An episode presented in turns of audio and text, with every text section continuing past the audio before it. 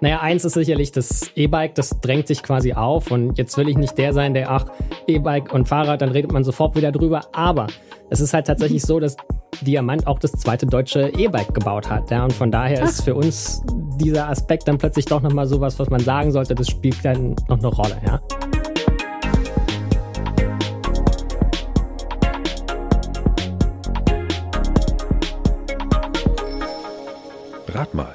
Der Fahrradpodcast von So geht Sächsisch.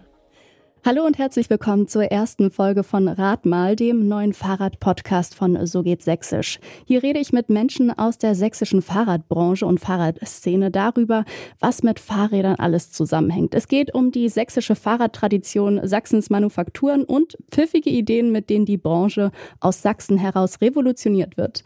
Mein Name ist Eileen Frozina und ich freue mich, dass ihr mit dabei seid. In dieser Folge geht es um Fahrradtradition und darum, wie man trotz eines historischen Erbes weiter am Puls der Zeit bleibt. Damit kennt sich mein heutiger Gast aus. Thomas Eichentopf ist Brand Manager bei den Diamant Fahrradwerken, Deutschlands ältestem noch produzierenden Fahrradhersteller.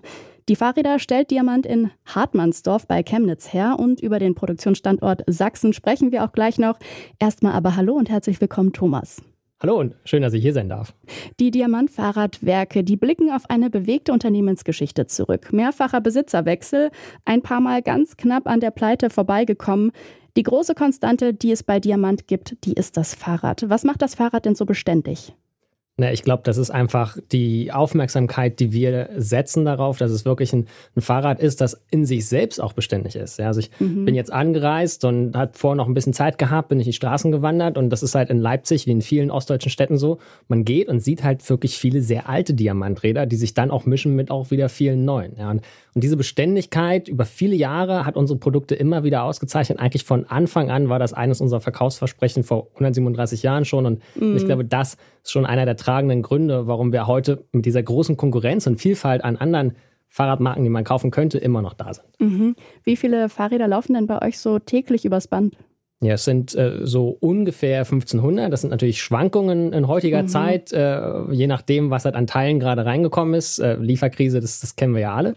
Aber so, so ungefähr 1500, dann hat man mal so eine Größenordnung, äh, die halt auch, ja, ist wie eine ganz große ähm, äh, Schule quasi, die jeden Tag mit Fahrrädern versorgt werden könnte. Seid ihr eigentlich gut durch die Krise gekommen?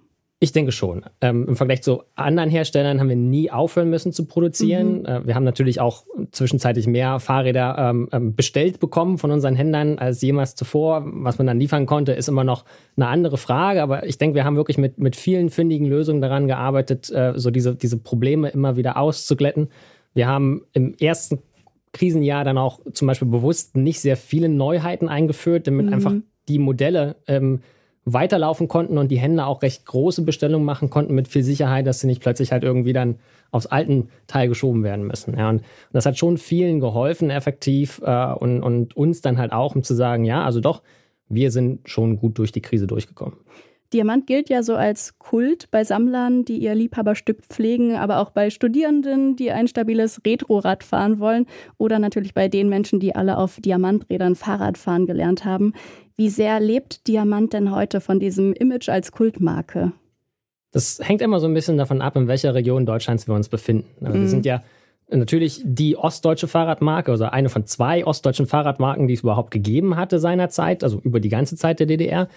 Und von denen ist auch nur noch eine da. Ähm, jetzt ist es aber so, dass man natürlich sich von diesem Erbe im, im westlichen Teil Deutschlands, im nördlichen, im südlichen Teil nichts kaufen kann. Da ist die Reaktion natürlich eine ganz andere. Von daher ist das nicht, was den Kultfaktor grundsätzlich trägt. Ähm, hier ja, also da hat man oft dieses Gespräch, ach ja, meine Eltern hatten ja auch schon Diamant mhm. oder ach ja, meine, meine Großeltern, da steht noch eins in der Garage und ach, da denke ich dann auch mal drüber nach und, und in meiner Familie gibt es auch nur Diamant.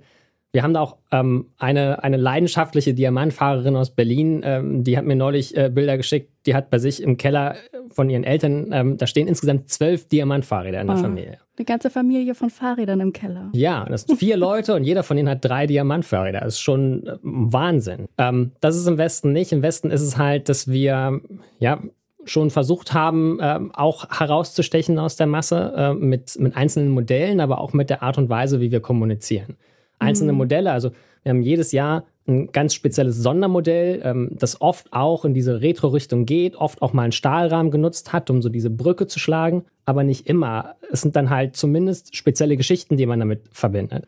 Und in der Sprache, also unser Logo ist ja etwas sonderbar. Es ist ja dieses Köpfchen, das einen so, so anschaut aus großen Augen. Man erkennt es oft nicht, aber das sind tatsächlich zwei Reifen. Äh, die Nase ist ein Sattel und der Mund ist ein Lenker. Da kommt das eigentlich her.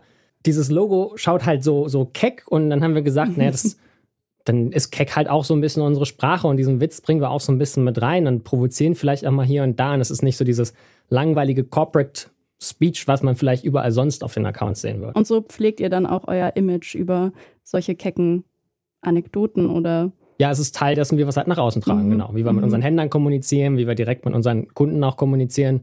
Manchmal geht es auch ein bisschen nach hinten los, wie immer, wenn man halt versucht, so ein bisschen frech zu sein. Mhm. Ähm, und manchmal muss man natürlich auch seriös sein, aber ich denke, ja, das ist klar. schon Teil dessen, wie wir versuchen halt, äh, diese Marke mitzubilden und diesen Kultfaktor auch rauszutragen aus unserer Heimat weil unsere Heimat jetzt eben auch wieder größer geworden ist. Du hattest gerade gesagt, ne, dass es im Osten gut funktioniert, im Westen so lala. Wie funktioniert es denn außerhalb von Deutschland?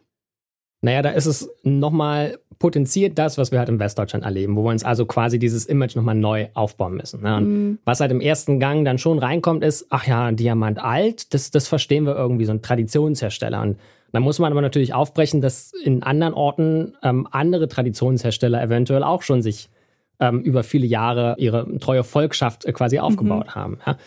Und was kann man dann eben doch anbieten? Und dann kommt wieder genau rein, was ich meinte, dass die Modelle halt ähm, sehr hochwertig sind, speziell sind, vom, vom Design sich doch nochmal abheben. Was ja auch dazu führt, dass wir immer mal wieder Designpreise auch bekommen für diese Räder und auch in größerer Zahl als vielleicht ähm, andere Traditionshersteller, die man an unseren Märkten noch sehen würde. In welche Länder exportiert ihr oder verkauft ihr dann eigentlich noch? Aktuell ist es äh, Deutschland, Österreich und die Schweiz. Die mhm. Schweiz dann aber auch deutsch und französisch und italienischsprachig. Mehr allerdings zurzeit nicht. Wenn ich jetzt an ältere Fahrräder denke, dann denke ich genau an diese fetten Stahlrahmen und wie meine Eltern dann mit diesen alten Drahteseln rumfahren, so in den 80ern, die gefühlt nur noch so vom guten Glauben überhaupt zusammengehalten werden. Aber seitdem gibt es ja zum Glück ein paar technische Entwicklungen auch an Fahrrädern. Welche waren denn da aus deiner Sicht jetzt die prägendsten? Naja, eins ist sicherlich das E-Bike, das drängt sich quasi auf. Und jetzt will ich nicht der sein, der, ach, E-Bike und Fahrrad, dann redet man sofort wieder drüber. Aber es ist halt tatsächlich so, dass Diamant auch das zweite deutsche E-Bike gebaut hat. Ja, und von daher ach. ist für uns dieser Aspekt dann plötzlich doch nochmal sowas, was man sagen sollte, das spielt dann noch eine Rolle. Ja. Das war 1992. Ähm, es war der oh. City Blitz. Den gab es in zwei wunderschönen Farbkombinationen, ähm, die so richtig nach 1990er ausgesehen haben. Die Reichweite waren formidable 26 Kilometer. Oh, wow. Und, und was wir auch kennen aus, aus jüngeren Zeiten, das große Problem waren halt die Batterien, die seinerzeit äh, Feuer gefangen haben. Also waren wir Samsung einiges voraus. Zum Glück ist das heute nicht mehr der Fall. Also heute arbeiten wir bewusst mit Bosch, wo wir halt wissen, es hat noch nie eine Bosch-Batterie irgendwo Feuer gefangen äh, mhm. an einem E-Bike. Und äh, von daher Sicherheit ist eben ganz einfach oberstes Gebot. Also E-Bikes. Dann neue Werkstoffe. Als für uns eine neue Zeitrechnung begann, äh, nach dem Fall der Mauer, ähm, war dann am Anfang immer noch Stahl das Rahmenmaterial, mit dem wir viel gearbeitet haben. Und Stahl mhm. ist ein tolles Material, hat aber auch Limitationen. Es ist oft nicht ganz so steif wie andere Rahmenmaterialien sein könnten. Es kann nicht ganz, konnte seinerzeit nicht ganz so kostengünstig verarbeitet auch werden und auch geformt werden in neue Rahmenformen. Ähm, wir sind dann wie viele andere auf Aluminium auch umgestiegen. Das hat sicherlich das Fahrrad in den 90ern auch enorm verändert. Wir haben auch sehr früh mit Kompositwerkstoffen äh, experimentiert. Es gab so ein wildes Konzeptbike von 1995 äh, mit einem Stuttgarter Designer zusammen entworfen. Wir haben jetzt vor zwei Jahren auch das erste Mal wieder ein Rad aus Carbon eingeführt. Also ein Stadtrad aus Carbon eingeführt. Normalerweise mhm. ist Carbon so das, was man von Mountainbikes und Rennrädern kennt. Und, und wir sagen halt, hey, also auch ein Stadtrad darf gerne noch ein bisschen leichter sein und, und ähm, nochmal andere Farben auf, äh, Formen aufnehmen. Und warum soll man es dann nicht auch nochmal äh, ähm, da einführen? Wir glauben halt daran, dass dieser Werkstoff sich dort auch bewerten. Mhm. Dann kommt so das Argument, naja, aber Carbon ist ja recht anfällig. Äh, und dann sagen wir halt, ja gut, aber Rennradfahrer und Mountainbiker, die machen damit alles Mögliche. Also wie anfällig ist es in der Praxis denn dann wirklich? Ja, und mhm. ähm, ähm das ist halt schon ein Werkstoff, der einen nochmal weit voranbringen kann. Du hast jetzt gerade auch die E-Bikes natürlich angesprochen. Geht denn der Trend immer mehr in Richtung Elektronik? Das ist schon so. Es ist inzwischen so, dass ungefähr 50 Prozent ähm, unserer, unserer äh, abgesetzten Fahrräder E-Bikes sind und das ist auch im Gesamtmarkt so. Also das Interesse ist ungebrochen. Es splittert aber auch auf. Also ähm, das E-Bike ist mittlerweile, kann man nicht mehr als das E-Bike bezeichnen. Es gibt ähm, sogenannte SUV-E-Bikes, ähm, auch dort, ja, wobei es da noch viel mehr Sinn macht. Sport, Utility Vehicle, da wird es halt auch wirklich mhm. so genutzt. Ja? Äh, also die gibt es. Dann gibt es jetzt äh, sicherlich sehr leichtgewichtige E-Bikes und dann gibt es so die klassischen E-Bikes, mit denen alles angefangen hat, die Tiefeinsteiger, die es einfach deutlich komfortabler machen, voranzukommen. Ähm, es gibt E-Bikes mit sehr großer Reichweite, mit sehr kleiner Reichweite und es ist halt dann wirklich eine Frage, was will ich denn jetzt speziell? Also das hat eine Rolle gespielt und sicherlich auch ähm, ähm, ein neuer Trend, der reinkommt, ist die Digitalisierung des ganzen Erlebnisses rundherum, wo, wo man halt dran arbeitet, dann auch mit Apps vernünftig, naja, Nutzen mit zusätzlich anzubieten. Ja? Also das, das kommt rein, aber gleichzeitig sind wir schon der Meinung, dass ähm, die Entwicklung des normalen Fahrrads eben auch nicht zu Ende ist.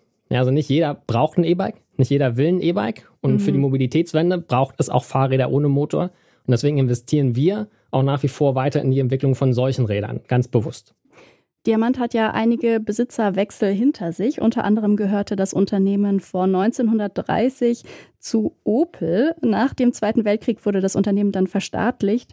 2002 übernahm der amerikanische Fahrradhersteller Trek. Wie viel Sachsen steckt denn noch im Diamant?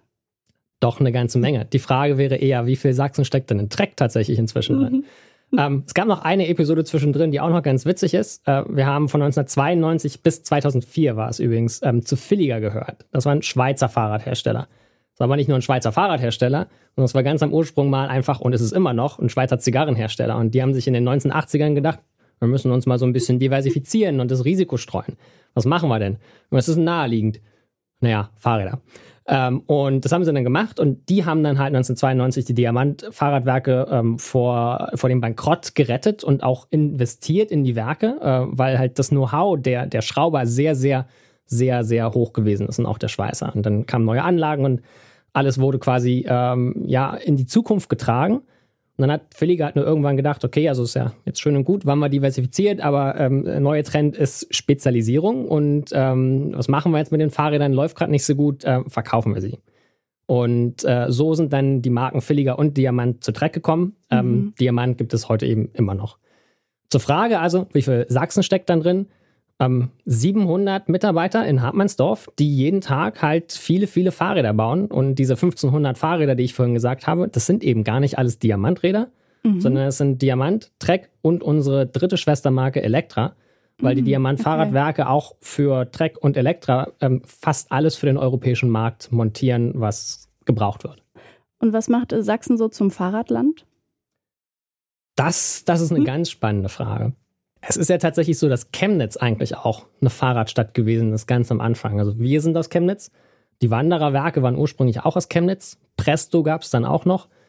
Und die, also wenn man jetzt so sagt, die, was ist der, der, der wirklich der Ursprung dessen, ähm, dieses Fahrradlandes, dann ist es die Textilindustrie kann nicht genau erklären, warum. Dafür mhm. fehlt mir der technische Sachverstand, aber ich weiß, dass deutschlandweit viele Fahrradhersteller aus ähm, Fabriken entstanden sind, die Strickmaschinen hergestellt haben. Und irgendwo muss dieser Herstellungsprozess für Strickmaschinen und wahrscheinlich für Felgen und Laufräder sehr ähnlich gewesen sein. Und das hat eben, das hat eben eine Rolle gespielt. Die mhm. Textilindustrie war in Chemnitz sehr, sehr stark und dann kam so quasi dieser zweite Schwung mit rein. Ähm, das ist das eine. Und ansonsten denke ich, ist es halt auch einfach ein wunderschönes Land zum Fahrradfahren und das inspiriert. Ja, man ist so zwischen Bergen und, und mhm. flach. Und was gibt's Schöneres, als sich aussuchen zu können, ob man es jetzt mühselig haben möchte und dann auf der Abfahrt wunderschön oder ob man einfach geflissentlich dahin gleiten möchte. Und das sicherlich hat dann auch eine Rolle gespielt. Und abschließend halt, ja, doch die zentrale Lage. Was war deine letzte Fahrradtour in Sachsen? Meine letzte Fahrradtour in Sachsen war tatsächlich ein Radrennen. Ich habe teilgenommen an den äh, Neuseen Classics hier in Leipzig, ähm, weil ich persönlich eben auch Rennradfahrer bin und äh, ich es sehr genieße, gerade dieses Rennen, weil es halt sehr schön organisiert ist und was schön für Spaß macht im Frühling genau dort in dieser Landschaft zu radeln. Mit der Pandemie und den hohen Energiekosten und dem gestiegenen Umweltbewusstsein steigen ja jetzt immer mehr Menschen doch aufs Fahrrad um, was ja sehr löblich ist. Wie merkt ihr das denn bei euch? Wir merken das natürlich durch eine größere Nachfrage.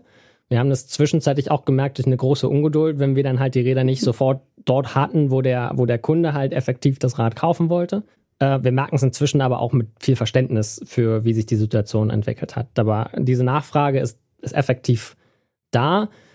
Ich habe immer gesagt, das war so wie eine Art Tsunami, der über die Fahrradbranche rübergebrochen ist. Und ein Tsunami ist eine große Welle, die mhm. erstmal ähm, alle ja überwältigt und keiner kann dem Herr werden, aber nach dem Tsunami bleibt noch eine Flut zurück. Und die muss man eigentlich dann wirklich managen. Mhm. Und, und diese Flut, also dieser Boom quasi, ähm, in dem sind wir immer noch. Der große Hype aus dem ersten Jahr, der ist natürlich weg, weil die Leute inzwischen schon wieder reisen können und auch dann gemerkt haben, gut, beim Fahrradfahren muss man immer noch pedalieren und äh, schwitzt man natürlich immer noch irgendwo hier und da mal und jetzt nicht mehr so ganz jedes Wochenende rausgehen, weil eben Alternativen wieder zur Verfügung stehen. Beim Fahrradfahren tut man ja aktiv irgendwie immer was für die Klimakrise, gegen die Klimakrise. Was ähm, tut ihr denn bei Diamant dagegen oder auch für die Verkehrswende? Ich glaube, hier ist es dann auch ganz gut wieder zu verweisen ähm, auf Trek, unser Mutterunternehmen, das halt sehr, sehr viel investiert ähm, da rein, äh, ein, ein, selbst ein nachhaltiges Unternehmen zu werden. Also wir können uns mhm. nicht darauf ausruhen und sagen, hey, wir machen Fahrräder, ist ein umweltfreundliches Produkt, schön und gut. Ähm, auch wir stoßen natürlich CO2-Emissionen aus, wenn diese Fahrräder produziert werden. Auch Diamant bezieht die Rahmen geschweißt natürlich ähm, aktuell aus, äh, aus Asien, äh, was äh, dann auch wieder Transportkosten verursacht. Und dann müssen wir uns dem als Hersteller auch stellen. Und ähm, Trek hat sich eben klar dazu verpflichtet, im, in seinem eigenen Nachhaltigkeitsbericht auch branchenweit international der erste richtig große Aufmerksamkeit erregende Nachhaltigkeitsbericht, ähm, dass wir äh, an allen Stellen in unserer Lieferkette darauf achten, halt besser zu werden. Ähm, äh, dass wir auf Fluchtfracht in der Zukunft auch verzichten wollen, natürlich mhm. Plastik aus der Verpackung eliminieren ähm, und versuchen, kürzere Lieferwege auch ähm, einzurichten. Ähm, das sind alles langfristige Projekte. Wir mhm. sind dran. Um dann noch konkret auf Diamant dabei anzugehen. Diamant unterstützt in unterschiedlichen Städten immer mal wieder lokale Projekte, die halt Mobilität fördern. Stadtrat in Chemnitz wäre ein Beispiel. Wir sind außerdem zwei Jahre lang großer Partner gewesen von Bike to Work in der Schweiz. Und äh, als ein drittes Beispiel haben wir aktuell tatsächlich eine, eine große Kampagne laufen, die heißt Aus Schrott wird Diamant und motiviert Leute, die ein wirklich altes Auto haben die vor der Entscheidung stehen, was mache ich jetzt? Dieses Auto muss eigentlich weg. Brauche ich dann nochmal ein Auto? Oder gehöre ich zu den Menschen, die alternativ vielleicht auch äh, ein Fahrrad einsetzen könnten? Zumindest für die meisten Tage und halt sonst ÖPNV oder so. Wir wissen, dieses Modell ist nicht für alle, ähm, aber ähm, so der Witz, mit dem die Kampagne umgesetzt ist, soll halt eben doch so ein bisschen provozieren, mal zu schauen, bin ich vielleicht einer von mhm. denen, für den das auch schon ein Schritt wieder nach vorne sein könnte. Das regt auf jeden Fall zum Nachdenken an. Mhm. Zum Abschluss wollen wir jetzt nochmal in die Zukunft schauen. Wie schafft es Diamant denn trotz aller Tradition, sich für die Zukunft zu rüsten? Durch den Kontakt mit unseren Kunden. Ähm, was wir auch immer wieder bei Diamant machen, ist, dass wenn wir rausgehen ähm, oder wenn wir ein neues Produkt entwickeln, dann gehen wir wirklich raus. Und wir reden einerseits mit unseren Händlern ähm, darüber, was sie merken, was ihre Kunden ihnen weitergeben. Das ist ein Prozess, wo wir dann über diverse Tage zu unterschiedlichen Händlern in unterschiedlichen Regionen gehen. Wir stehen auch einfach auf der Straße und schauen zu und ähm, schauen uns an, was für Fahrräder fahren denn Menschen und fahren denn die Menschen, für die wir gerade ein neues Produkt entwickeln möchten.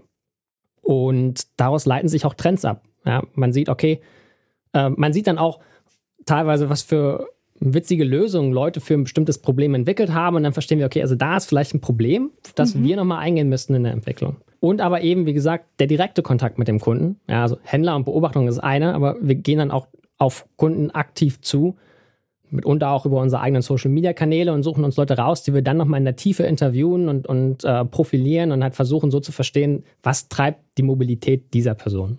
Das sagt Thomas Eichentopf, Brandmanager von Diamantrad. Vielen Dank für das Gespräch, Thomas. Sehr gerne. Und damit sind wir auch am Ende der heutigen Folge Rat mal angekommen. Ich hoffe, wir hören uns in der nächsten Episode wieder. Die erscheint in 14 Tagen. Wenn ihr die nicht verpassen wollt, dann abonniert doch gleich diesen Podcast. Das könnt ihr überall tun, wo es gute Podcasts gibt, zum Beispiel bei Spotify oder Apple Podcasts. Und wenn euch die Folge gefallen hat, dann empfehlt Rat mal doch gerne weiter.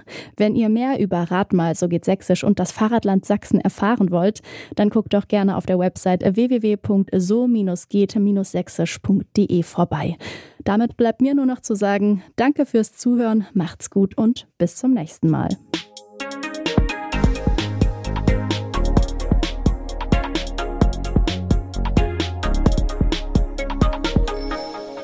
Rat mal, der Fahrradpodcast von So geht Sächsisch.